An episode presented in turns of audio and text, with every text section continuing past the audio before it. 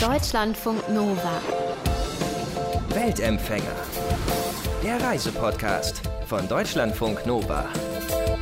Eigentlich hatte Julia Finkernagel einen soliden Bürojob am Frankfurter Flughafen, hat dann vor über zehn Jahren mal ein Sabbatjahr gemacht und ist auf Reisen gegangen. Und weil sie von da aus so witzige Reiseberichte geschrieben hat, ist sie kurze Zeit später vom Mitteldeutschen Rundfunk abgeworben worden, hat da dann eine zweite Karriere als Filmemacherin und Fernsehreporterin gestartet, es kann auch mal so gehen, muss man sagen. Und mittlerweile hat Julia mehr als 40 Filme gemacht, zwei Bücher über ihre Reisen geschrieben, die sie wirklich unzählige Male Richtung Osten geführt haben. Also ins Baltikum, in die Mongolei, nach Tadschikistan oder Sibirien unter anderem. Und über ihre Reisen ins Baltikum, nach Montenegro und auch mit der Transsibirischen Eisenbahn bis zum Baikalsee hat sie jetzt ein neues, wie ich finde, wirklich extrem lustiges Buch geschrieben, in dem wir ganz viel über den von uns manchmal ja nicht so ganz bekannten östlichen Teil der Welt erfahren. Unter anderem lernt man viel über die estnische Insel Kichnu, auf der Julia und ihr Team häufiger unterwegs waren. Julia auf der Insel Kichnu, da tragen die Frauen ja noch sehr traditionelle Tracht und die variiert je nachdem, wie glücklich die sind. Wenn du heute danach gehen würdest, wie glücklich du selber gerade bist, was würdest du dann tragen? Natürlich würde ich einen rot gestreiften Rock tragen. Ähm, der äh, ist nicht ganz einfarbig. Die ähm, Wörröcke sind immer gestreift auf Kichnu. Mhm. Und bei dem roten Rock, bei dem fröhlichen Rock, sind noch mal so ein bisschen pink, bisschen gelb, bisschen weiß. Ist auch so leicht modisch äh, angehaucht. Also was man bei denen dann modisch bezeichnen kann. Und wenn es jetzt einen Trauerfall in der Familie geben würde, dann würde ich dunkelblau bis schwarz tragen. Und alles, was dazwischen liegt, also wenn die Trauer weicht, dann kommt wieder mehr Rot in die Röcke rein. Das heißt, man hat jetzt nicht nur einen Rock, es gibt vier verschiedene Grundtypen. Mhm. Und dazwischen gibt es aber eben Abstufungen. Also je länger die Trauer weicht, umso mehr Rot kommt wieder in den Rock rein. Das heißt, wenn man glücklich ist, und demnach bist du ja heute auch glücklich, wenn du sagst, du würdest einen roten Rock tragen, wenn die glücklich sind, dann tragen die wirklich knallrote Röcke. Genau. Man muss es auch nicht so tagesaktuell sehen. Also es geht jetzt nicht um so ein, so ein, so ein Tagesglück, heute ist mir was Gutes passiert, ziehe ich den an, sondern mhm. es geht so um die großen Lebensphasen, in denen man sich befindet. Und diese Röcke sind dann, das sind so Wollröcke, ne? die die da selber ja. machen wahrscheinlich. Ja, das ist ganz dicke Wolle aus einem schönen Garn gewoben. Da hängt dann so an der Seite der Zettel, wie viel Reihen in dem, wie viel Reihen in weiß, dann kommen zwei in weiß, dann kommen wieder zehn in rot. Mhm. Super kompliziert. Und die sind wahnsinnig warm und die werden aber im Winter und im Sommer äh, getragen. Und dafür hat man dann im Sommer, damit man nicht so aggro wird, ähm, hat man dann so einen weißen Baumwollrock drunter. Und dann ist es eigentlich ganz angenehm, weil es dann fast schon kühlt. Wird's denn, wie warm wird es da im Sommer? Also es waren im Mai mal 24 Grad, im Sommer mal so 27, 28 Grad, aber das ist von kurzer Dauer. Also es ist okay. schon, wir sprechen ja vom Norden, hm. ist schon eher frisch dort. Okay, das heißt, man kann ruhig auch dann so einen Wollrock tragen. Du hast über Kichnu ja mehrere ja, Filme gemacht. Was hat dich so sehr an der Insel fasziniert? Also auf dieser Insel ist eine große Unabhängigkeit, eine große, das ist irgendwie so das, das kleine Dorf in Gallien. Und, mhm. ähm, und das hat mir einfach gut gefallen. Die Leute sind wahnsinnig geradeaus, die schmieren niemandem Honig ums Maul, die sind wie sie sind, die sind auch unfreundlich zwischendurch. Sie haben nicht so richtig Lust auf Journalisten, muss man sagen, äh, schon gar nicht auf Filmteams. Hm. Aber wenn sie einen dann ins Herz geschlossen haben, dann, dann ist diese Herzlichkeit so echt, also dass man das dann total gut annehmen kann. Und hm. sie sind insofern, sind, also die Frauen sind sehr unabhängig, weil das schon immer historisch gewachsen so war, dass die Männer auf See waren, die sind monatelang auf See zum Fischefangen und die Frauen mussten zu Hause alles alleine regeln. Den mhm. Hof, die Kinder, äh, die Ernte, alles wird dort selber angebaut und es sind einfach sehr starke, sehr unabhängige Frauen. Das ist manchmal ein bisschen doof, wenn die Männer dann nach Hause kommen und merken, sie haben eigentlich überhaupt nichts mehr zu melden oder sie sind jetzt nur so, so mittelwillkommen. Aber ähm, natürlich, das hat, mich, äh, das hat mich schon beeindruckt. Du hattest auch äh, Mare, hast du gerade eben schon kurz erwähnt, die hat dir auf der Insel sehr geholfen, ne? Die hat dich sehr ans Herz geschlossen, oder euch? ja, ja sie, also sie war erst ganz vorsichtig. Ähm, sie ist aber ähm, also sie ist Profi, das muss man sagen, sie ist Medienprofi, sie mhm. hat viel mit Journalisten zu tun, ganz viele Anfragen landen bei ihr, weil sie auch das UNESCO-Projekt verantwortet. Und sie hat mich aber eben bei dem ersten Mal, als wir dort auf der Insel waren, auf die Seite genommen und gesagt, also die, dir kann ich es ja sagen, ich mag überhaupt keine Journalisten und ich finde es furchtbar, wenn Filmteams hier sind. Aber sie hatte uns so den ganzen Tag bei der Arbeit beobachtet und sagte, und ihr dürft wiederkommen. Und dann hat sie, hat sie eine Flasche ähm, Schnaps rausgeholt und gesagt, jetzt trinken wir einen. Und dann wurde darauf ein Schnaps getrunken und dann sind wir wirklich ganz oft wiedergekommen. Das war ja dann wie so ein Ritterschlag, ne? Ja, das schon, absolut, ja. ja. Was ich sehr, sehr schön fand in deinem Buch, was ich auch äh, ja, faszinierend fand ein bisschen, du schreibst, die Häuser werden grundsätzlich nicht abgeschlossen da, weil es ja mal sein kann, dass jemand nach einer durchzechten Nacht einfach einen Schlafplatz braucht und nicht mehr ja. es nach Hause schafft. Richtig. Also es gibt so ein paar tragische Fälle, dass jemand wirklich äh, betrunken und die Esten trinken mehr als wir. Also die können richtig, richtig mhm. trinken und dann sind die auch richtig, richtig betrunken, dass dann jemand am Strand eingeschlafen ist bei Nacht und erfroren ist oder ins mhm. Meer gespült wurde. Und deshalb ist das so ähm, in der Tradition verankert, dass die Türen offen sind und man kann überall reinmarschieren und sich aufs Sofa legen. Und dann kann man da seinen Rausch ausschlafen oder auch ein Schwätzchen halten morgens um vier. Mare sagt, auch das kommt vor. An Weihnachten sind grundsätzlich alle Türen und alle Häuser offen und jeder kann zu jedem gehen. Und das ist sowas, was natürlich nur auf so einer kleinen Insel funktioniert, wo sich jeder kennt. Also wenn ich mir das jetzt hier vorstelle in Offenbach. Ich finde das auch eher ja. gruselig, dann die Vorstellung. Wachst du morgens auf und auf einmal liegt halt so ein komplett Betrunkener oder eine komplett Betrunkene auf deinem Sofa. Oder eine ganze Gruppe, man weiß ja. es ja nicht. Aber ich meine, das geht dann da, weil sich wirklich alle kennen. Wie viele leben auf der Insel? 500 Leute? Oder also dauerhaft mittlerweile nur noch 400 und die Tendenz, muss man sagen, ist leider sinkend, weil es einfach nicht solche Zukunftsaussichten gibt. Klar, die Kinder müssen schon, wenn sie Abitur machen wollen, müssen sie eigentlich schon aufs Festland gehen. Das machen auch viele. Und wenn sie dann studieren wollen, gehen sie in die Hauptstadt nach Tallinn oder nach Tartu. Und dann kann man nur hoffen, dass sie wiederkommen, dass sie sagen, okay, ich bin jetzt hier entweder so ein Digital Nomad, ich finde mhm. einen Job, den ich auf der Insel machen kann, oder sie werden eben im Tourismus tätig. Und was ich auch interessant fand, war, wenn die nicht zu Hause sind, dann lassen sie die Tür jetzt, lassen die die dann auch offen? Oder, also du meintest, sie stellen einen Stock vor die Tür dann? Die stellen dann, also die Tür ist dann auch offen, also es wird nicht abgeschlossen, es wird ein Stock vor die Tür gestellt und dann weiß man, da brauche ich jetzt gar nicht hinzugehen, da ist keiner da. Und es ist aber jetzt nicht so, dass da irgendwie äh, Sachen wegkommen oder so? Also äh, wenn auf Kichnu etwas wegkommt, dann sind es nie Einheimische. Also im Sommer ist es auch so, okay. wenn dann die, wenn dann die Touristen kommen, die auch gerne dann ja unbedingt mit den Mopeds fahren wollen und so, dann wird schon mal abgeschlossen. Dann wird auch der mhm. Schlüssel abgezogen, dann lässt man nicht mehr den Schlüssel im Auto stecken. Mara hat immer den Schlüssel im Auto stecken gehabt. ähm, also äh, natürlich, in dem Moment, wo Fremde kommen, ist man vorsichtiger. Mhm. Und das hat sich, ja, dort halt auch, muss man sagen, hat sich das bewährt. Was auch ganz witzig ist, es gibt keine Polizei auf der Insel. Und wenn es jetzt einen Verkehrsunfall gibt oder jetzt ist ein Jugendlicher Auto gefahren, obwohl der gar keinen Führerschein hat oder so, wird nicht sofort die Polizei gerufen, sondern man regelt das in der Gemeinschaft und redet mit dem und sagt, hier, du weißt schon, das war nicht in Ordnung, aber wir decken dich. Und das ist sowas, was mhm. nicht ganz legal ist, was mir aber extrem gut gefallen hat. und du hast schon erwähnt, die fahren da ja mit so alten Motorrädern durch die Gegend, ne? Mit Motorrädern und Beiwagen. Genau, also dazu muss man einfach wissen, dass nach, ähm, nach dem Zusammenbruch der Sowjetunion eine ganz große Armut ja geherrscht hat, überhaupt im ganzen Baltikum. Die mussten sich in den 90er Jahren alle erstmal finden und wirtschaftlich war das katastrophal dort. Deshalb hatte, konnte sich niemand ein Auto leisten. Und selbst wenn, dann gab es auf dieser Insel auch keine vernünftigen Straßen. Das heißt, wenn man irgendwie Waren transportieren musste, dann hat man das mit so alten Mopeds, mhm. mit so russischen Mopeds gemacht, mhm. die dann aber immer einen Seitenwagen haben. Und da passen Menschen rein oder Fische oder Waren, was, was auch immer. Und damit fahren die auch heute noch durch die Gegend? Damit fahren die auch heute noch durch die Gegend. Es ist halt extrem praktisch. Mhm. Ähm, man kann mal eben was transportieren und, und natürlich ist das, weil das so, also das ist so bildstark, dass natürlich die Touristen das äh, gerne mhm. sehen wollen und dann gerne auch mal selber mitfahren wollen und so.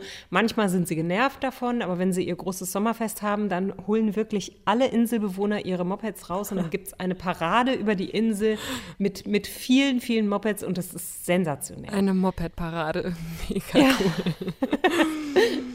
Du warst oder ihr wart nicht nur auf Kirchnow, ihr seid unter anderem ja auch mit der Transsibirischen Eisenbahn gefahren. Was war da für dich so das Beeindruckendste an dieser Tour?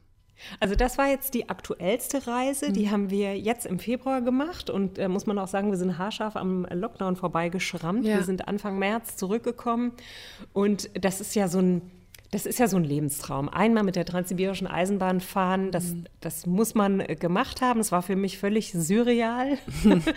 und ähm, was mich erstmal überrascht hat, ist, es gibt nicht eine transsibirische Eisenbahn, sondern das ist die, also die transsibirische Eisenbahn ist ein Streckennetz und auf der fahren ganz viele Züge und es gibt eben die ganz normalen russischen Züge, die Regelzüge, mit denen alle Russen fahren. Und dann gibt es so einen Sonderzug, mit dem dann eher die Touristen fahren. Mhm. Der fährt dann alle Jubeljahre oder alle Jubelwochen. Mhm.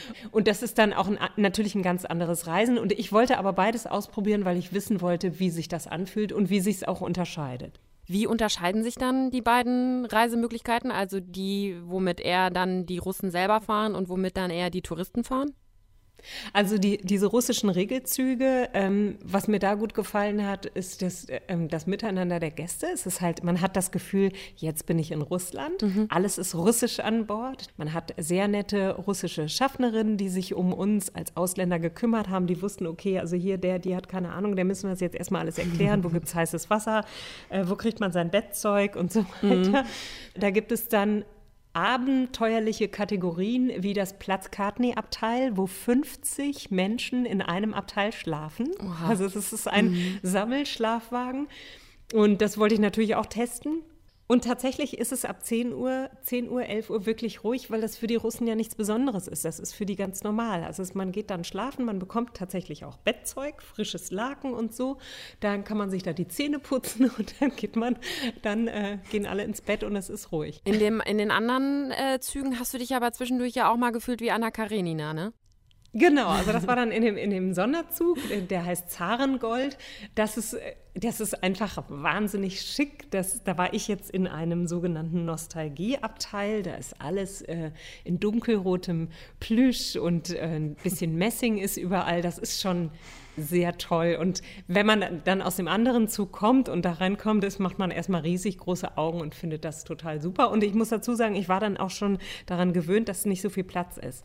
Mhm. Also ich habe gehört, dass selbst bei diesem Zarengoldzug das so ist, wenn die Leute dann einsteigen in Moskau, da spielt eine Fanfare am Gleis, dann steigt man da ein und dann sind die trotzdem erstmal die erste Stunde ein bisschen bedröppelt, weil sie in ihrem Abteil sitzen und denken, wo tue ich denn meine Sachen hin? Wo mhm. tue ich denn meinen Koffer hin? Also es gibt auch Leute, die dann mit riesen Koffern da ankommen, mhm. wo ich denke, ja, das hast du aber vorher gewusst.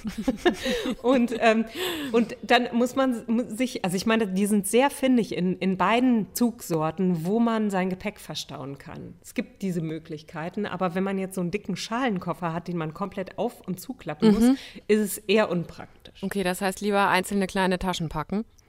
Also lieber einen Reiserucksack oder eine große Sporttasche oder einen Koffer, den ich einfach oben mit Reißverschluss einmal aufmachen mhm. kann. Oder aber was viele machen, ist, sich einen kleinen und einen großen Koffer zu packen, dass man dann alle drei Tage was umschichtet mhm. und die wichtigen Sachen rausnimmt. und in dem, in dem Sonderzug braucht man dann auch im Gegensatz zum Regelzug kein Essen mitzunehmen. Da ist richtig, da gibt es zwei tolle Speisewegen und dann äh, gibt es, also da gibt es sensationelles Essen. Irgendwie kann man auswählen, jeden Tag, jeden Mittag, jeden Abend drei Gänge und so. Das, mhm. das ist schon Anna Karenina. Voll. Und ist die Transsibirische Eisenbahn wirklich immer pünktlich?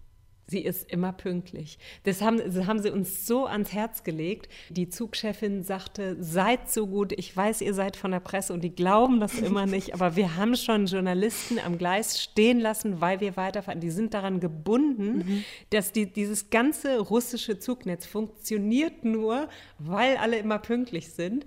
Und wenn der Zug weiterfährt, egal wie wichtig der Passagier ist, dann, ja, dann muss man sich überlegen, okay, wo kriege ich jetzt ein Auto her? Wie mhm. fahre ich jetzt zu dir? Also muss man sich einen strategischen Punkt überlegen und keine Strecke ist so schnell wie die Zugstrecke. Also nur wenn der Zug dann einen technischen Stopp macht, kann ich den überhaupt noch kriegen. Also wir waren immer, also man wird auch gerufen, die, die Provodnitsas, die Schaffnerinnen, die wissen genau, wer zu ihrem Waggon gehört mhm. und die haben da ein Auge drauf und die sagen, winken dann auch schon und sagen, so jetzt bitte wieder an Bord und fünf Minuten vor der Abfahrt aller spätestens sind alle an Bord, weil mhm. die sonst super nervös werden. Also die, die gucken schon nach einem und die Russen wissen es ja sowieso, also die sind auch alle pünktlich. Ihr seid mit der Transsibirischen Eisenbahn ja dann auch zum Baikalsee gefahren. Der Baikalsee, der ist ja riesig, gilt auch als der tiefste See der Welt. Von dem wolltest du eigentlich gar nicht mehr weg, ne?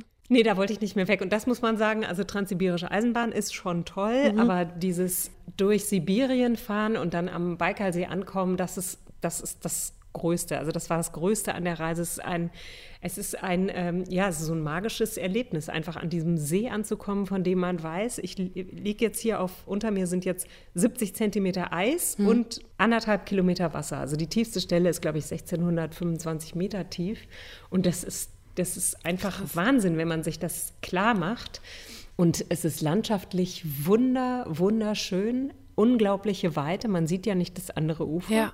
Also es sieht einfach aus wie, wie ein zugefrorenes Meer. Und der friert im Winter immer zu? Im Moment friert er noch immer zu, ähm, er ist allerdings jetzt letztes Jahr schon etwas später zugefroren als normal. Da haben wir schon ein bisschen gezittert mhm. und man sieht schon, dass da also auch die, die Klimaveränderung, die Klimaerwärmung schon Einfluss hat, ja. Mhm. Wie kalt war es, als ihr da wart? Also Sibirien denkt man ja immer, man erfriert sofort. also es war relativ warm, mhm.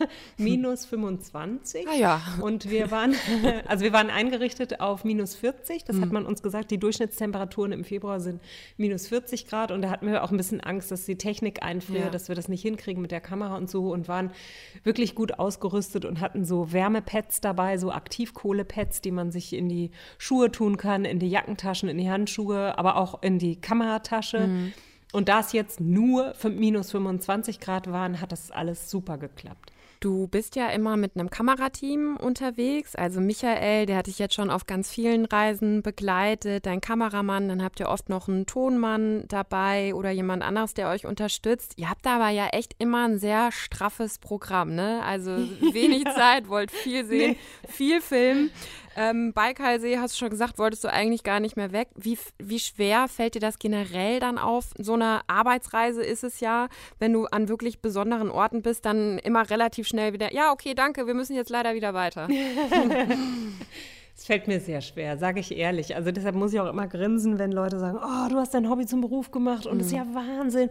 Du fährst in Urlaub und kriegst auch noch Geld für, wo ich immer denke so, hm, Urlaub ähm, fühlt sich anders an. Also wenn man mal zehn Minuten, eine Viertelstunde hat, wo nichts ist, weil wir sagen, wir nehmen jetzt hier den Sonnenuntergang auf. Wir machen jetzt, ein, machen jetzt mal einen schönen Zeitraffer oder mhm. so.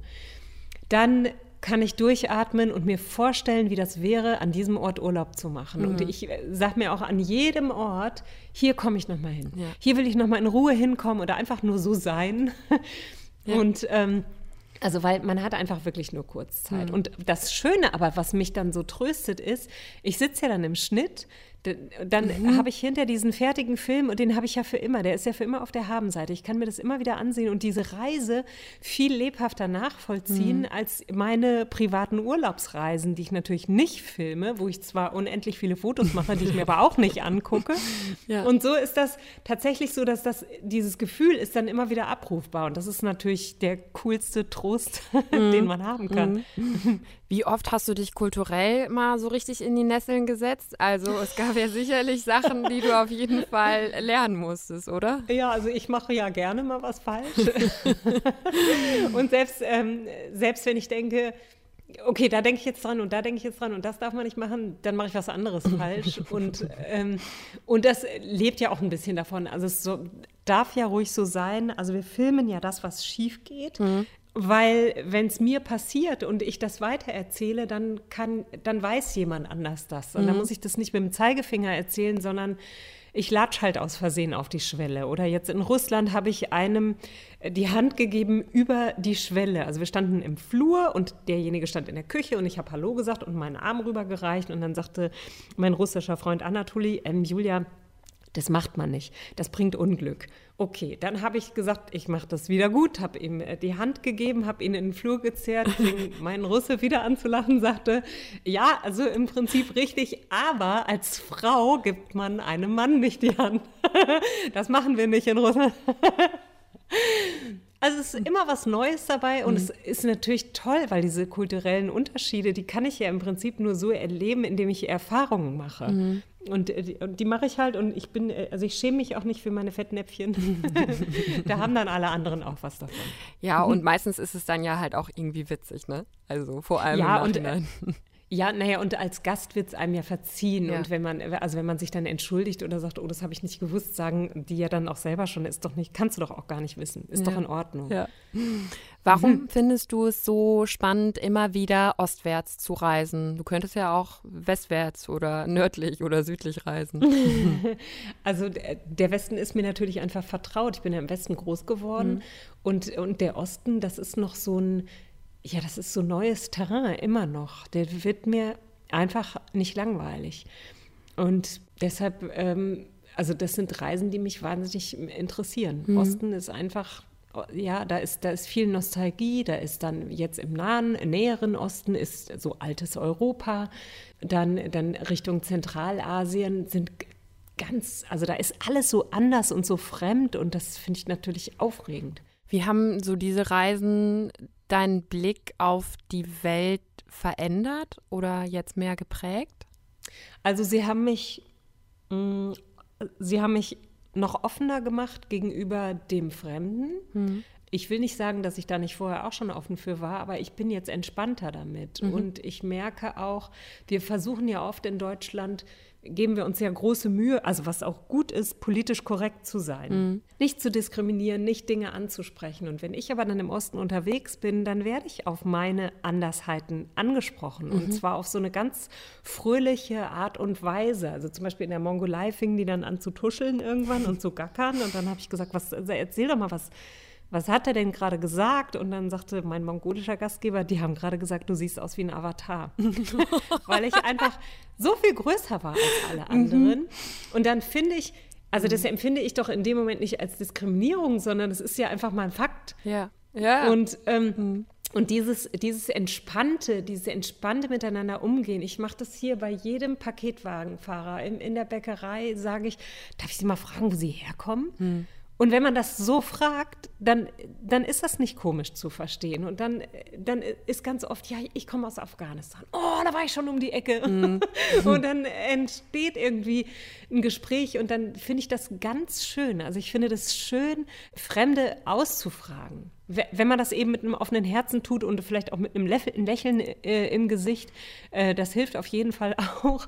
Und dann wird es nicht falsch verstanden. Und ich glaube, das ist was, was ich gelernt habe, dass wir so also dass wir alle so wahnsinnig unterschiedlich sind und dass aber im Kern uns allen etwas gemein ist. Also wir sind halt alle Menschen. Hm. Wir haben alle Kummer, wir haben alle Freude, wir haben alle äh, Familien, Eltern, Kinder, Geschwister, wie auch immer. Also, und, und alle kämpfen irgendwie auch mit den mit ähnlichen Problemen. Mhm. Also vielleicht nicht, also natürlich nicht mit allen, immer in einer anderen Skalierung. Und trotzdem gibt es immer natürlich Ähnlichkeiten. Und das, das finde ich ähm, verbindend. Sagt Julia Finkernagel, die für den Mitteldeutschen Rundfunk immer wieder ostwärts gereist ist. Und so heißt auch ihr zweites Buch über ihre Reisen, das sie vor kurzem veröffentlicht hat. Und ich habe es ja schon gesagt, es ist wirklich witzig, das Buch. Aber egal ob transsibirische Eisenbahn, einsame Insel oder was auch immer, erzählt mir gern von euren Reisen, die ihr gemacht habt oder trotz Corona auch gerade macht. Mail at deutschlandfunknova.de oder auch über unseren Instagram-Kanal at dlfnova. Ich freue mich sehr über Berichte und würde gerne mit euch sprechen. Deutschlandfunk Nova. Weltempfänger.